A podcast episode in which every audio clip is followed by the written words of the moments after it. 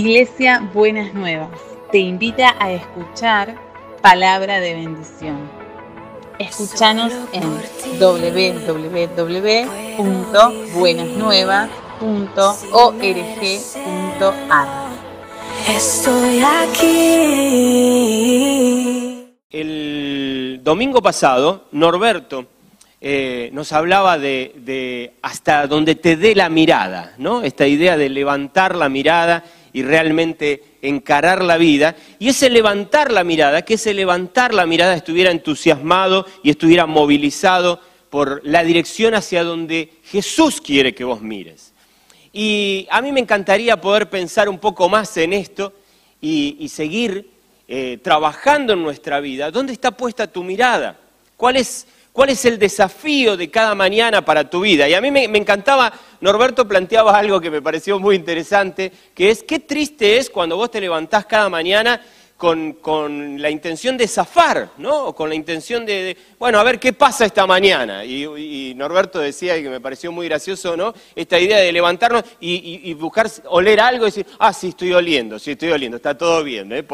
Seguimos, otro día más que zafo, ¿no? Eh, pero qué terrible es si tu vida y mi vida se, simplifica, se acota a, una experiencia de, de zafar todos los días, de ver cómo, cómo, cómo pasamos un día más, ¿no? Qué triste es cuando la vida se nos vuelve una acumulación de minutos. A mí me gusta decirle, muchas veces hablando con los jóvenes, digo, qué triste cuando tu vida se vuelve una, una- una montaña de minutos, nada más, ¿no? Una experiencia de ese tipo.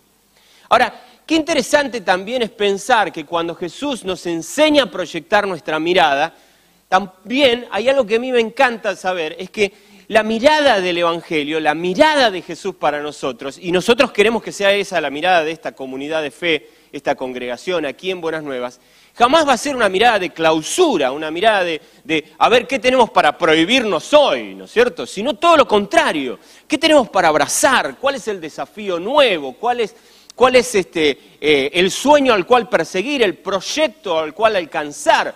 Y créanme, y este es el mensaje, que cuando Jesús guía tu mirada, siempre hay proyecto a pesar de cualquier circunstancia. Y déjame repetir esto, siempre hay proyecto a pesar de cualquier circunstancia. Tu vida no tiene que ver con simplemente levantarte cada mañana y ver cómo zafar, y tu vida no tiene que ver con andar viendo qué te tenés para prohibir hoy, sino todo lo contrario, qué tenés para agarrar, qué tenés para apropiarte, qué tenés para, para incorporar a tu vida. Y es- ese, desea, ese debe ser nuestro sueño definitivamente. Eh, em, Norberto citaba el pasaje maravilloso de Lot y Abraham, que luego de un conflicto, y quisiera volver luego, luego al final del mensaje, luego de un conflicto, ahí están Abraham y, Lot tratando de resolver cómo hacen para que eh, sus pastores no se agarren eh, de los pelos, ¿no? Los dos eran ganaderos, era un- una familia de ganaderos, ¿no es cierto? Y evidentemente habían eh, habían sido prosperados y la, la pro- la prosperidad era tan grande que ya no alcanzaban los recursos y los pastores se peleaban y entonces Abraham dice, va, para, para, para, cortemos por lo sano acá, dividámonos bien, con buena onda, antes de que la mala onda nos gane, separémonos. Y entonces dice que Lot miró hacia el lugar y dijo, ah, ahí está la mejor tierra, ahí están los mejores pastos, yo me voy para allá. Y Abraham tuvo que mover su mirada hacia otro lado. Ahora, yo quisiera invitarte en esta mañana a pensar en lo siguiente, y es que eh, qué importante es que vos y yo estemos atentos a Dios, a dónde quiere Él que miremos, ¿no? Nuestra mirada humana puede ser muy sagaz, como la de Lot, y de repente descubrir que para aquel, lado está el mejor lugar, y, y lanzarnos hacia ahí desde nuestras propias perspectivas humanas. Y a mí déjame Déjame decirte con, mucho amor y con mucho cariño, qué pena es cuando vos y yo simplemente nos dejamos llevar por nuestra propia perspectiva. La- la- las investigaciones científicas ya nos dicen hasta el hartazgo que somos muy malos para percibir. Somos malísimos percibiendo. Algún día nos daremos cuenta de eso y nos daremos cuenta que necesitamos ayuda para percibir y que definitivamente necesitamos la ayuda de Dios para tener una percepción más acabada de las cosas y darnos cuenta mejor hacia dónde dirigirnos. Eh, muchas veces tengo la impresión de que Dios eh, llega hasta nosotros y nos dice, Germán, quisiera mostrarte un precioso amanecer. Y yo me levanto a las 5 de la tarde y miro hacia el oeste. ¿No? Y me lo pierdo, me lo pierdo, y me lo pierdo porque, estoy desubicado en la vida y porque no me dejo guiar por el amor entrañable de Dios que me invita a una experiencia maravillosa y espectacular que puedo experimentar en Él.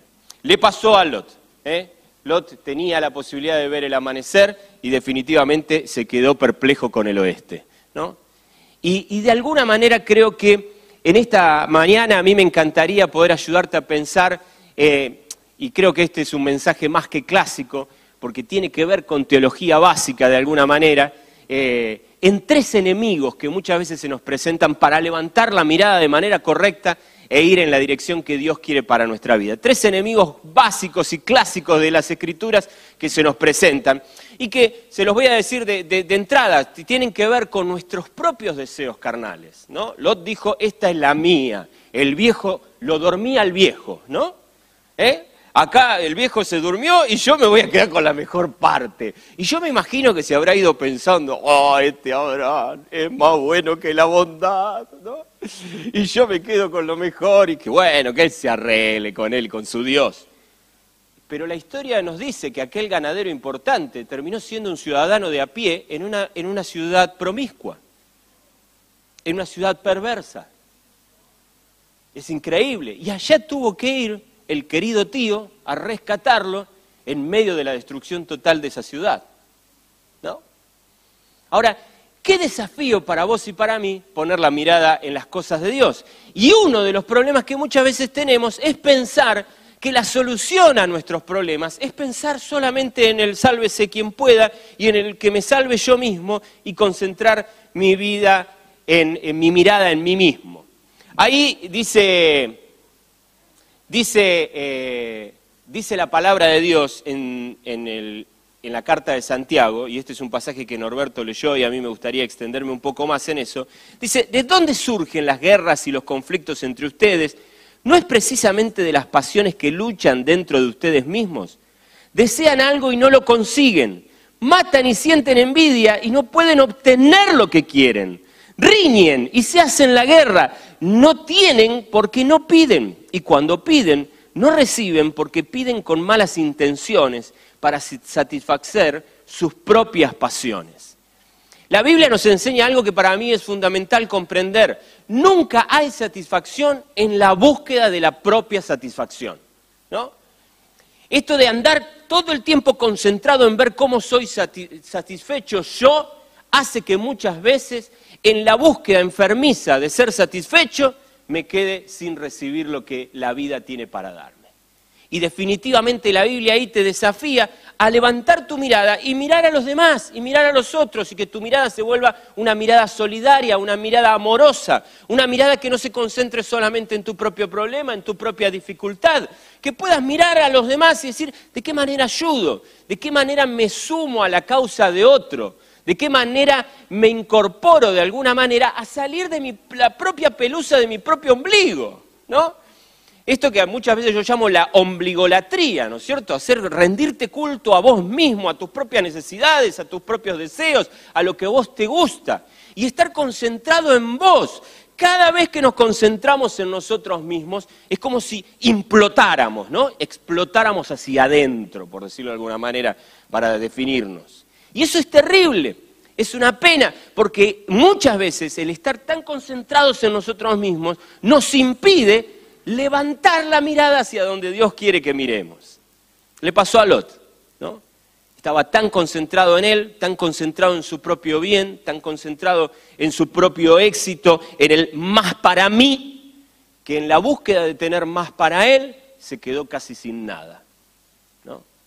Y esto para mí, y aquí se presenta nuestro, nuestro primer adversario. De alguna manera vos y yo tenemos que pararnos en la vida y pensar si nuestra mirada no está demasiado dirigida a nosotros. Si tu mirada no está demasiado dirigida a vos. si tu mirada no está demasiado atenta a lo que vos te pasa, si tu mirada no está demasiado concentrada en, en, en tu deseo, en lo que vos querés, en lo que vos deseas. Qué triste es cuando la oración se vuelve un mecanismo, hablando en, en argentino básico, un mecanismo para el mangueo. ¿no? Y toda nuestra relación con Dios es, es- manguearlo, ¿no? es pedirle. Dios dame esto, Dios dame aquello, Dios dame lo otro, Dios dame lo demás acá, Dios dame lo demás. eh. ¿Cuánto te duraría un amigo si vos tuvieras esa actitud para con él, ¿no es cierto? Imagínate si vos tenés un amigo y cada vez que te le acercás decís, ¿sabes qué? Necesitaría esto. ¿Sabes qué? Querría esto. ¿Sabes qué? Necesito esto. ¿Sabes qué? Dame esto. ¿Sabes qué? Dame aquello. Menos mal que Dios tiene una paciencia gigante para con nosotros y tiene una tolerancia insoportable de alguna manera y nos ama de manera tan entrañable que renueva su gracia sobre nosotros. Pero qué triste es cuando la vida tiene que ver solo con tu propia satisfacción. ¿Que ¿Cuál es el problema más grave? Es que en la búsqueda perniciosa de querer satisfacerte hay una trampa. Y es que lo más probable es que lo último que te suceda es quedar satisfecho. Es quedar satisfecho. Y la Biblia te lo advierte. Cuando la Biblia te desafía esto, no es palabra caprichosa de un Dios este, obsesionado con que vos hagas cosas por los demás. Es la palabra de un padre amoroso que te dice, hijo, quiero lo mejor para vos. Y lo mejor para vos nunca queda en dirección a tu propio ombligo. Lo mejor para vos nunca queda en el deseo de cómo mejoro, cómo me satisfago, cómo tengo lo que yo quiero tener, cómo crezco yo, yo, yo, yo, yo, yo, yo. Cada vez que hacemos yo, yo, yo, yo, yo, hay un, un marchitarse en cada uno de nosotros. Y por eso la Biblia nos desafía. Dice la palabra de Dios a continuación, versículo 4, ahí en, el capítulo 4 de Santiago, dice, oh gente adúltera. Parece que Santiago como que se enoja, ¿no? Y dice, ¿no saben que la amistad con el mundo es enemistad con Dios? Si alguien quiere ser amigo del mundo, se vuelve enemigo de Dios. ¿O creen que la escritura dice en vano que Dios ama celosamente al Espíritu que hizo morar en nosotros? Eh, pero Él nos da mayor ayuda con su gracia. Voy a repetir esto, dice, pero Él nos da mayor ayuda con su gracia. Por eso dice la Escritura, Dios se opone a los orgullosos, pero da gracia a los humildes. Santiago sigue hablando de este enemigo que tiene que ver con nuestros propios deseos, con nuestro propio egoísmo, con nuestro propio orgullo. Pero suma un enemigo más para considerar. Un enemigo que muchas veces se complota para que no podamos levantar la mirada y mirar hacia donde Dios quiere. Y ese enemigo es el sistema en el que nosotros vivimos. Un sistema que muchas veces funciona con una caldera que se alimenta combustible de egoísmo. Porque cuanto más nosotros queremos, más consumimos. Y cuando más consumimos, más sostenemos este sistema que se sostiene en base al consumismo. ¿no? Y en esta mecánica, obviamente, hay un sistema que te hace trampa porque te seduce, te convoca, te hace comprar una cosa nueva, te inventa una necesidad, te inspira para que te sientas necesitado por algo que en realidad no necesitas. Pero esa necesidad brota dentro tuyo y corres detrás de cosas que no tenés que correr. Y pedís cosas que no tenés que pedir, que no las necesitas. Se te crean necesidades, necesidades que definitivamente no son genuinas. Y corriendo detrás de esas necesidades, terminamos mirando al oeste cuando Jesús nos invita a mirar amaneceres. ¿no? Se nos distorsiona la mirada, nos desenfocamos. ¿no? Eh, a mí me encanta pensar que definitivamente hay una, hay una mecánica más que linda de parte de Dios, donde que está basada en su bondad. Y esto para mí, qué importante es que vos y yo lo, entendamos, lo vivamos y lo transmitamos. ¿no? Eh, muchas veces miramos las recomendaciones de la Biblia, los consejos que podemos ver de parte de Dios, lo que la Biblia llama mandatos. Y, y muchas veces nos equivocamos al percibir desde dónde se originan. ¿no? Muchas veces pensamos que Dios es un ser eh, castrador, opresivo, represivo. ¿no? Y pensamos que Dios, pareciera como que Dios quisiera ser un ser que, que tiene como fin último aguarte la fiesta, hacer que la pases mal, digamos. ¿no? Ahora, qué distinto es, es muy, es muy loco eso, porque muchas veces nos acercamos a la escritura, nos acercamos a, la espiritualidad y, nos acercamos quizás a algún tipo de expresión religiosa, y lo que percibimos es esto, es un Dios que viene a ver cómo te coarta la libertad, cómo te cercena y no te deja hacer algo que a vos te gusta hacer, ¿no? Y de alguna manera uno dice, ah, este Dios, eh, he, escuchado, he cursado en la facultad eh, este, con algún tipo de, cosas cuando he estudiado, ¿no? Y muchas veces me encuentro con compañeros que, tienen la impresión de que Dios es un, es un personaje siniestro que viene a que te aburras en la vida, ¿no? Como que ese es su mandato fundamental. Y qué triste es cuando lo pensamos así, porque cualquier cosa que diga Dios, si vos la pensás desde un Dios malo que quiere reprimirte, y cualquier cosa va a ser detestable, ¿no? Porque ya el origen es detestable. Qué triste es cuando pensamos en ese Dios. Ahora, cuando vos mirás la Biblia con profundidad, te das cuenta que Dios ha venido para ser amigo, ha venido para acompañarte. Fíjense que eh, pasa algo muy interesante. Muchas veces tenemos esta impresión para con Dios, pero cuando vamos al médico, que normalmente lo pagamos, o cuando vamos al personal training, que normalmente lo pagamos, el personal training hace que vos hagas cosas que a vos te, que dejes de hacer cosas que a vos te gustaría hacer y que hagas cosas que a vos no te gustaría hacer. Dice, corre todos los días. Dice, oh, ¿en serio? Pero nosotros le pagamos y le hacemos caso. Y vas al médico y el médico te dice, mire, usted tiene que dejar de hacer esto. Ay, pero a mí me encanta, doctor. Sí, pero si no se va a morir. Eh, bueno, está bien, entonces voy a hacerlo. Y no pensamos, ¿no? qué médico represor. No pensamos, ¿no? Este, qué personal training, tirano. ¿Por qué? Porque nos damos cuenta que aquellas recomendaciones que parten desde ahí tienen que ver con la mejoría de tu experiencia de vida, con que puedas crecer en tu conexión vital. Y para mí es interesante darnos cuenta de esto. Cuando Dios te recomienda que no te dejes llenar la cabeza por este sistema, que no, que no te compres todo lo que este sistema te quiere vender, que no te dejes atrapar por perseguir la vanidad, el materialismo. No tiene que ver con un Dios caprichoso que se levantó un día con ganas de ser represor para tu vida. Tiene que ver con un médico amoroso o tiene que ver con un personal training que quiere sacar la mejor versión de vos y que te dice, no comas eso, no camines por ahí, haz estos ejercicios que van a potenciar tu vida. Cuando Dios te dice, mira, levanta la mirada y caminemos hacia allá, es porque es el mejor destino que podés abrazar en tu vida. Y te va a hacer bien te va a producir una mayor conexión con la vida, con la vitalidad, te va a permitir explorar caminos de abundancia que aún no has explorado. Cuando Jesús te dice, levanta la mirada conmigo y mira en la dirección que te invito a mirar definitivamente la vida cobra un potencial que jamás te podés explicar. Y te voy a decir algo, no te dejes atrapar por la voz de este mundo, porque la voz de este mundo te va a invitar a mirar como miró Lot. Fíjate acá, qué lindo está esto. Muchas veces la mirada de Dios es una mirada que a veces uno dice, uno mira la escena de Abraham y Lot y dice, Abraham perdió. Oh, cómo lo jorobaron a Abraham. Uno mira la circunstancia y dice, ¡oh! ¡Ay, Abraham! ¡Qué sonso que son! Este Lot parece argentino, uno dice, ¿no? Mirá qué pícaro, mirá cómo oh, lo ventajeó, dice uno. Sí, pero la historia nos cuenta dónde estuvo la viveza criolla del querido Lot, dónde quedó. Y la historia nos cuenta cómo Dios fue fiel con Abraham y fortaleció y, produjo en la vida de Abraham bendición para bendecir a otros.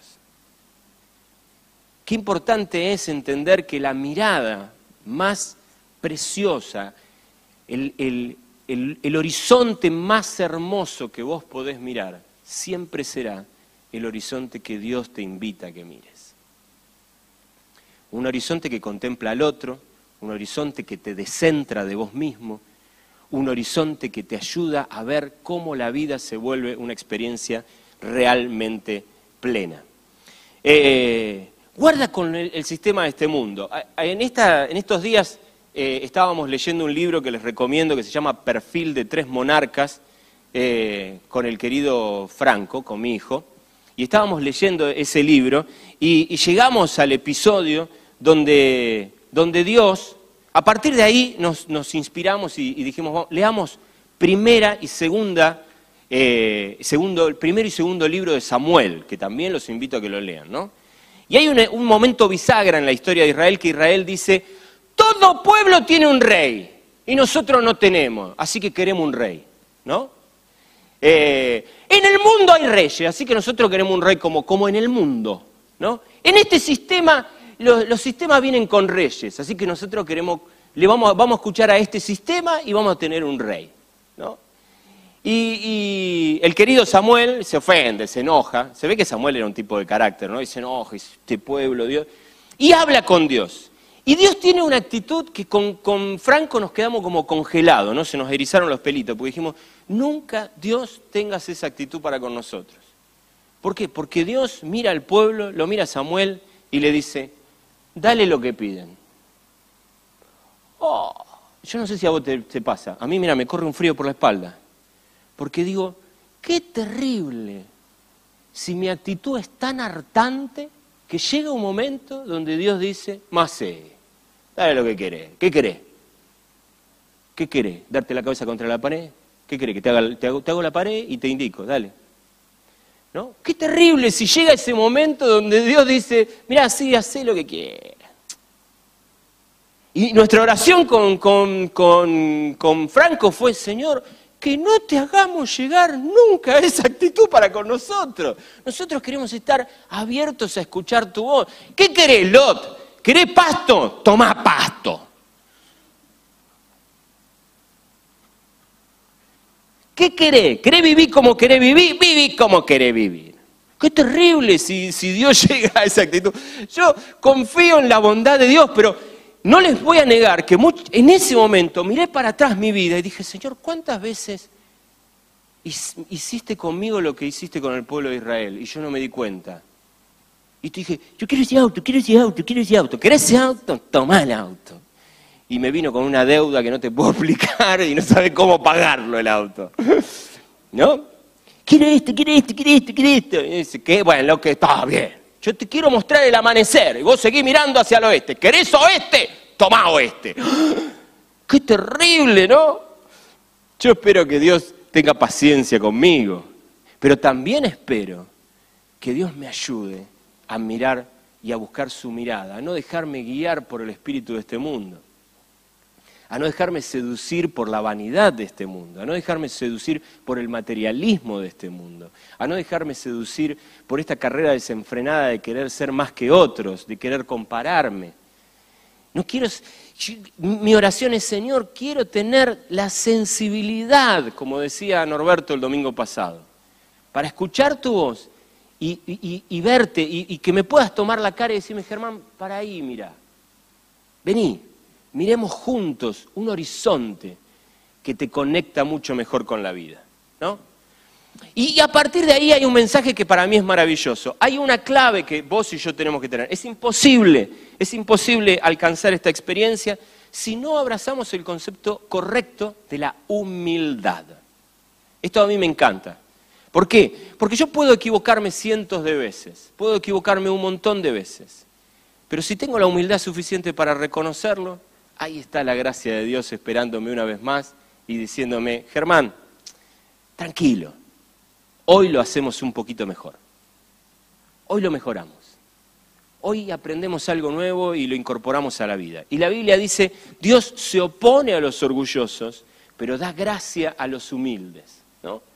Y esto otra vez no tiene que ver con un capricho de Dios. Si vos sos un orgulloso que te gusta mirar lo que a vos se te canta mirar, y estás clavado en esa obsesión de mirar lo que a vos se te ocurre y pensar solamente en vos, Dios dice, flaco, ¿cómo laburo con vos? ¿Cómo trabajo con vos, mi amor?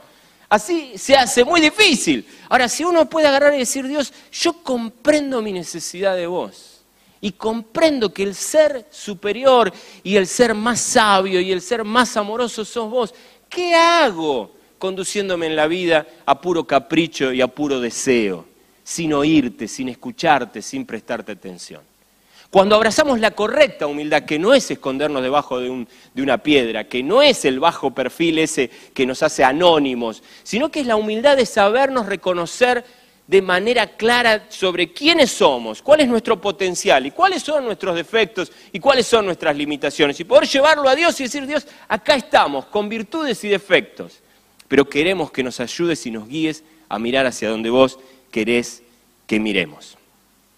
Se presenta el tercer enemigo. Santiago nos va a presentar el tercer enemigo. Acá aparece la cosa así como, como fuerte, ¿no? Que en el versículo 7 Santiago dice, así que sométanse a Dios. Acá hay este, aparece otra vez el concepto. Mira, es clave que le des lugar a Dios, que lo escuches, que incorpores. Mira, estamos animándote a que estudies la Biblia. ¿Por qué te animamos a estudiar la Biblia? ¿Qué tenemos? ¿Un convenio con, con una eh, librería para que compres li- Biblia? No, no, hoy no, no, menos que menos. Creemos que leer la Biblia te ayuda a conocer mejor a Dios. Creemos que leer la Biblia te ayuda a que Dios pueda dirigir tu mirada con mayor facilidad para vos. Creemos que incorporar la Biblia a tu vida como un contenido no es simplemente un capricho religioso, no es un dogma religioso para torturarte la vida y como no teníamos otro libro más pesado, queremos que lea la Biblia.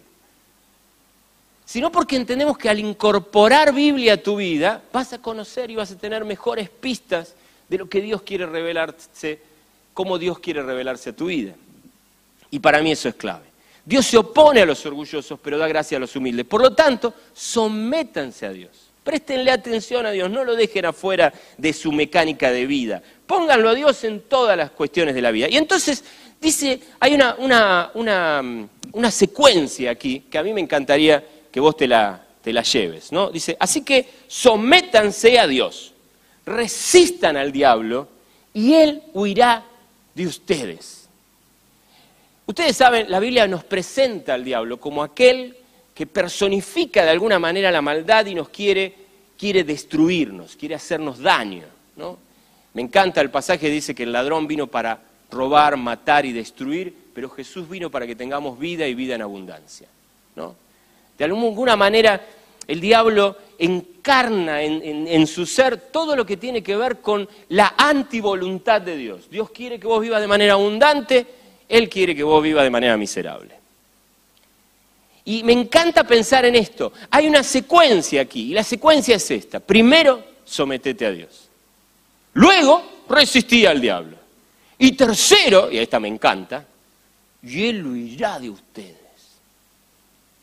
Norberto nos decía el domingo pasado, no podemos vivir para zafar y no podemos vivir en esta dinámica de clausura. Qué triste es si tu vida es para zafar o para la clausura. Qué impresionante es si vos de alguna manera podés pensar cada mañana de una manera épica. Esta mañana, ¿para qué me levanto? Me levanto para poner al diablo en fuga. ¿Para qué me levanto? Para que salga corriendo. La maldad, la mala onda, los malos deseos, eh, el egoísmo, la, la vanidad estúpida. Que puedan salir corriendo de mi vida, que se puedan desplazar de mi vida y que de alguna manera yo pueda ayudar a otros a que también salga corriendo de su vida. Qué bueno es si vos y yo podemos pensar, no importa las circunstancias en las que estemos, tenemos un Dios lo suficientemente poderoso que puede hacer mucho más allá de lo que nosotros nos imaginamos y que puede hacernos encarar la vida a pesar de cualquier circunstancia, no como una vida para la clausura, no como una vida para zafar, sino la experiencia épica de poner el mal en fuga, de poner de poner toda esta cosa pesada, negra, oscura que nos rodea en fuga. Qué bueno sería si las personas te reconocieran como aquel que llega con una mirada distinta y la gente dice, wow, qué bueno, llegó fulano de tal. Qué triste es cuando la gente te ve venir y dice, uy, ¿dónde me escondo? Qué triste si la gente te ve, uy, ahora viene este que ve todo negro, todo está mal, todo es un desastre, todo es pesado. Qué maravilla cuando con tu atravesar por la vida puede venir luz, puede venir un aporte significativo, algo que tiene que ver de parte de Dios. ¿No? Eh, qué bueno si cada mañana nos podemos levantar con este deseo. Yo quisiera que interiormente vos dijeras, yo quiero eso.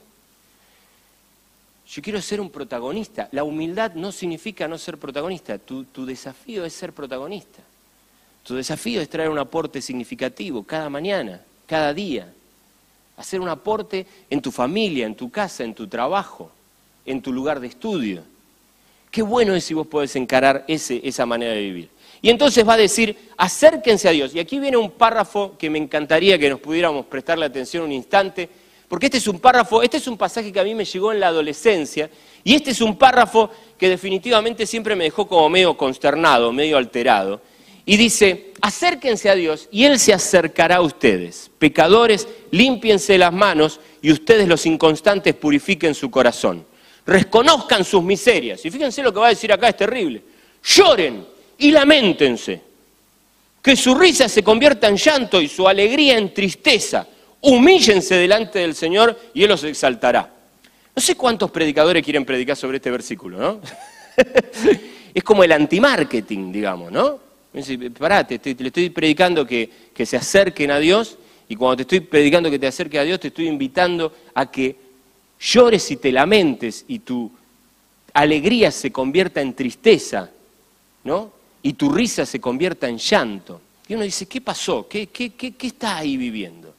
Y déjame decirte algo, yo creo que lo que Santiago hace acá es describir algo que con el tiempo le hemos dado un nombre, y ese nombre es quebrantamiento, ¿no? ¿Qué es el quebrantamiento? El quebrantamiento es esa experiencia donde nosotros permitimos que se rompa algo en nuestro interior que tiene que ver con esa maquinita egoísta de pensar solo en nosotros mismos. ¿Y sabes qué? Duele. Duele. Duele porque nosotros quisiéramos estar pensando siempre en nosotros mismos. Duele porque nosotros quisiéramos estar concentrados solo en nosotros. Duele porque cuando te desprendes de algo, cuando cedes el control, duele. Pero te voy a decir algo, bendito dolor. Porque no hay nada más mezquino y no hay nada más patético que vivir con esa maquinita funcionando dentro tuyo. Necesitamos que esa maquinita se destruya. Necesitamos que esa maquinita interior se rompa dentro nuestro. Porque si esa maquinita sigue funcionando, es una maquinita que va a traer dolores aún mucho peores. Y la Biblia habla de esta experiencia de que algo se rompa dentro nuestro. Cuando uno mira el relato de, la vida de David y se encuentra con un Saúl que lo persigue hasta el desierto y lo busca para matarlo, y David tiene que trabajar en su vida para no devolver mal por mal y seguir siendo fiel a, a aquella persona que lo quiere matar, que es Saúl, para mí es interesantísimo. Este, el autor de este libro de Perfil de Tres Monarcas dice, de alguna manera Dios trabajaba en David para que, y le puso a un Saúl para romper su Saúl interior. ¿No? Hay algo que me parece interesantísimo. Saúl estaba concentrado en poseer el reino. David estaba concentrado en hacer la voluntad de Dios. Dios invitó a David a mirar hacia, hacia, hacia el amanecer y se levantó a las 5 de la mañana y puso mirada hacia el este. Saúl quería seguir mirando el poder y el reino que quedaba al oeste. Y se perdió lo que Dios tenía para su vida. Se lo perdió. Y Dios necesita romper con nuestro Saúl interior. Necesita romper con ese ser que, es, que vive obsesionado con el propio ombligo que vive obsesionado con, con, lo que le pasa a uno mismo y solo a uno mismo. A tal punto que abraza religión para satisfacerse a sí mismo. Voy a ofrendar para que Dios me dé más. ¿No? Voy a ir a la iglesia porque si no, Dios no me bendice. Voy y, y todo está centrado en uno mismo. Ahora, en ese concepto, Dios dice, acércate a mí y permitime que las cosas que están adentro tuyo y que hacen que vos pierdas la concentración y el enfoque en la mirada que te quiero dar, atenten contra vos. La Biblia habla, Jesús habla de morir a uno mismo. Y claro, en este mundo tan psicologizado y, en este país tan freudiano que, tenemos, este, claro, ese concepto es medio como terrible, ¿no? ¿Cómo, ¿Cómo es esto de morir a uno mismo? ¿no? Pero la Biblia es clara en enseñarnos esa, esa ese concepto cuando Jesús habla del grano de trigo, ¿no? Y Jesús dice, si el grano de trigo no cae y muere, no puede llevar fruto. Y hay algo que me parece interesantísimo de esa alegoría. Jesús dice, el grano de trigo si no cae y no muere, se queda solo y no lleva fruto. Es tanto el deseo nuestro de preservarnos que muchas veces nos quedamos solos. Es cuando nos entregamos de manera generosa, como hoy Lenny y Norberto hablaban, es cuando nos entregamos de manera generosa que podemos llevar fruto. Cuando vivimos concentrados en nosotros mismos, eso jamás pasa. Por lo tanto, necesitamos entender esta, esta circunstancia. Y ese párrafo termina diciendo, humillate delante de Dios, reconoce una vez más que la mirada que necesitas adquirir es la de Dios, y Él va a exaltarte. Es Él el que hace que pases por esa situación de quebrantamiento, pero luego te lleva a descubrir su gozo y su alegría. Y en ese proceso Dios quiere que vos y yo entremos para adquirir su mirada. El mensaje podría terminar acá, pero Santiago no termina acá. Y quiero regalarte un par de versículos porque me parece que es la manera clave o una manera práctica en la que Santiago quiere animarte a vos y a mí a que llevemos esto a la práctica. En el versículo 11 dice, hermanos, no hablen mal unos de otros. Si alguien habla mal de su hermano o lo juzga, habla mal de la ley y la juzga. Y si juzgas la ley, ya no eres cumplidor de la ley, sino su juez. No hay más que un solo legislador y juez, y aquel que puede salvar y destruir. Tú, en cambio, ¿quién eres para juzgar a tu prójimo? Y esto me parece interesantísimo. Santiago dice, la mecánica, una de las mecánicas prácticas y concretas de vencer esto es sacar también la mirada del defecto ajeno, estar tan concentrado en mirar al otro. Si hay algo que yo quisiera hoy regalarte como, como, como herramienta práctica para mirar hacia donde mira Jesús, es deja de mirar el defecto ajeno. No te concentres tanto. Qué pena cuando invertimos tanto tiempo en descalificar a otros. Hoy las redes sociales nos han dado una oportunidad maravillosa para hablar gratis mal de otros. Qué terrible. Qué terrible, hay, gente que hace videos, ¿viste? Edita videos de varios minutos.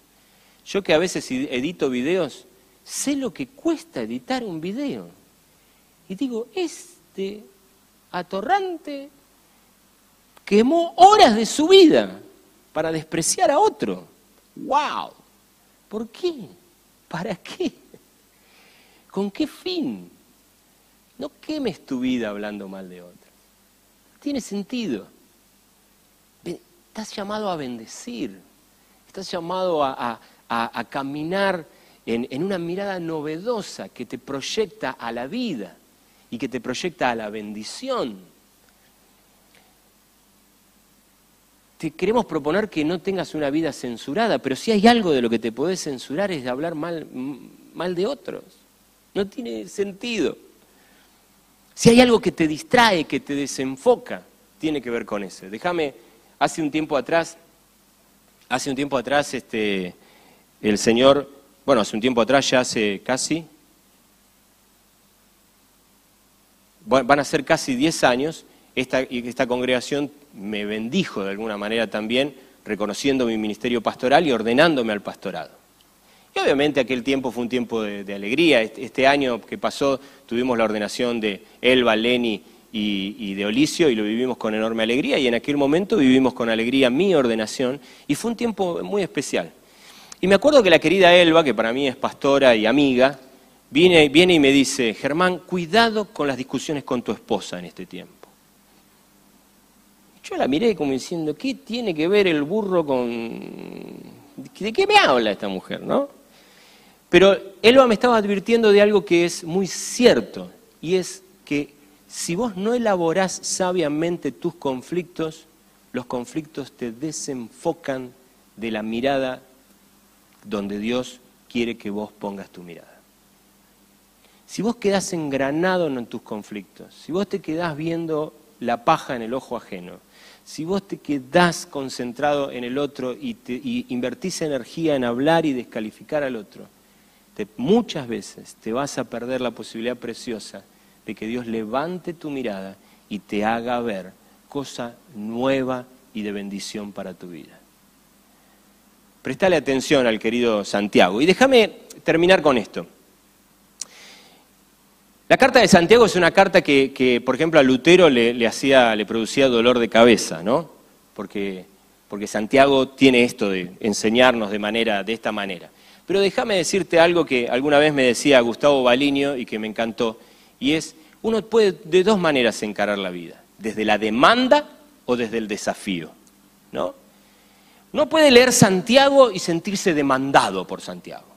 Y dice, oh, este Santiago, uh, qué palo, uh, qué palo, ¿no? Y estar así como, oh, oh". O puede leer Santiago y leerlo desde la mirada del desafío. Y yo quisiera invitarte, y ese es el espíritu que queremos tener desde la pastoral de Buenas Nuevas. Nosotros no estamos acá para demandarte, nosotros estamos para desafiarte. Y el desafío es levantar tu mirada, hasta donde te dé la mirada, anda. Tené cuidado de estas cosas. ¿Por qué tené cuidado de estas cosas? ¿Por una imposición religiosa? ¿Por un dogma pesado y castrador? No, tené cuidado de estas cosas. Porque si no cuidas de estas cosas, probablemente te pierdas las cosas maravillosas que Dios quiere que vos mires.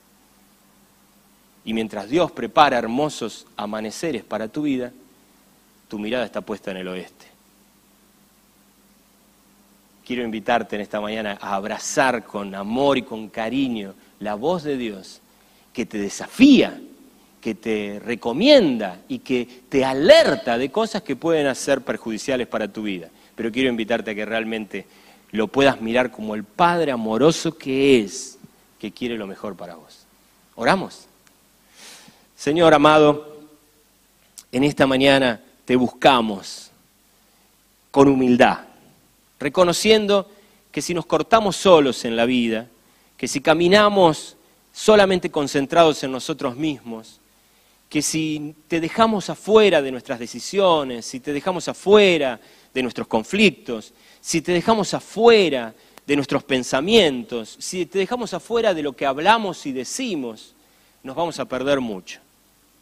Hoy queremos reconocer que solos se nos complica. Queremos reconocer que si nos abrazamos a, nuestra propia sabiduría humana, se nos complica.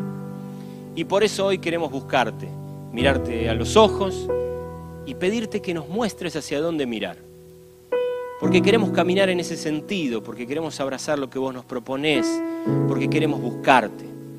Queremos librarnos de estos deseos que son tramposos en nuestra vida Queremos librarnos de un sistema que nos miente y nos quiere vender como fabuloso la vanidad, el materialismo, la necesidad inventada. Y queremos librarnos del enemigo, pero no solo librarnos, queremos ponerlo en fuga, queremos ponerlo en huida, queremos sacarlo corriendo. Y para eso sabemos que necesitamos someternos a vos.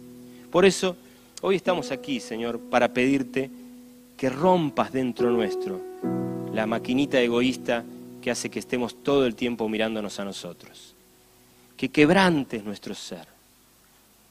Yo quiero invitarte, ahí donde estás, en tu casa o aquí mismo, a que quizás esta sea tu oración.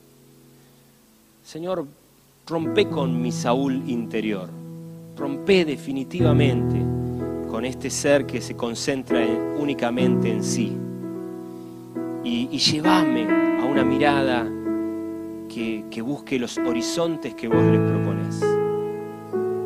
Señor, queremos estar expectantes. Queremos que la expectativa se vuelva una actitud centrada en lo que vos tenés para nosotros. Queremos el desafío de cada mañana épico de, confrontarnos con el mal y de confrontarnos con lo que hace daño y confrontarnos con lo que obstaculiza el crecimiento y confrontarnos con lo que nos, marchita y confrontarnos con lo que marchita a otros y ponerlo en fuga, correrlo, sacarlo, correrlo de nuestras vidas. Y, yo te quiero pedir en esta mañana, en este día, Señor, poner nosotros un espíritu épico que te busque, el deseo de ser protagonistas cada día, de no vivir ni zafando ni vivir clausurados, no vivir concentrados en nosotros mismos, sino vivir en, la, en el deseo maravilloso de con nuestro pequeño aporte hacer algo significativo en la vida de otros, hacer algo que nos conecte con la vida de una manera totalmente distinta. Señor, que no nos permitas tener una, pseudo espiritualidad egoísta centrada en lo que Dios nos puede dar, en lo que vos nos podés dar. Señor, llévanos por, por tu amor y por tu gracia Llévanos a vidas consagradas a vos que tienen el deseo de asociarse a vos para producir impactos positivos en la vida de la gente.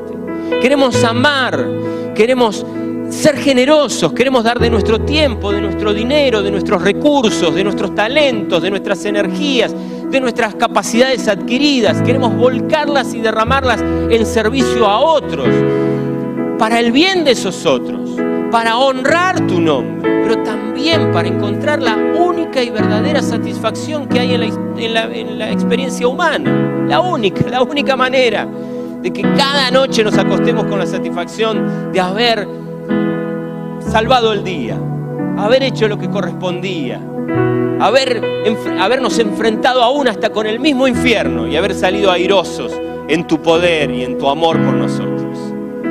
Si vos estás ahí, es mi deseo y mi, mi invitación a que no sean palabras mías, que vos les puedas poner tus propias palabras y decirle, Señor, yo quiero poner tu mirada en las cosas que vos querés que yo mire.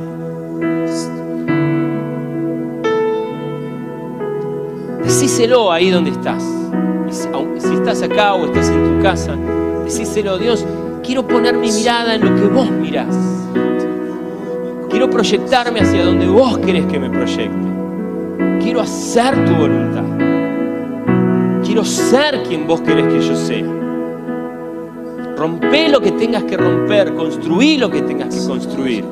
Quiero sembrar donde vos querés que yo siembre, lo que vos querés que yo siembre, para cosechar lo único que es bueno para mi propia vida, lo único que me lleva a una conexión con la vida como vos realmente deseas. Señor, yo te pido por cada uno de mis hermanos, por cada uno de los que están aquí presentes, por cada uno de los que están en casa. Señor, abrazalos de una manera única y distinta. Vos que podés y que no tenés ningún peligro con el contagio, abrazá de manera única y particular, como solamente vos lo sabés hacer. Lleva tu abrazo, Señor, a cada persona, a cada uno de los que están acá, Señor, y que en ese abrazo la gente pueda percibir tu deseo de hacerla socia, que sos ese socio que quiere levantarnos la mirada hacia proyectos maravillosos en tus manos. Ayúdanos a que así sea, Señor. Danos esa sensibilidad.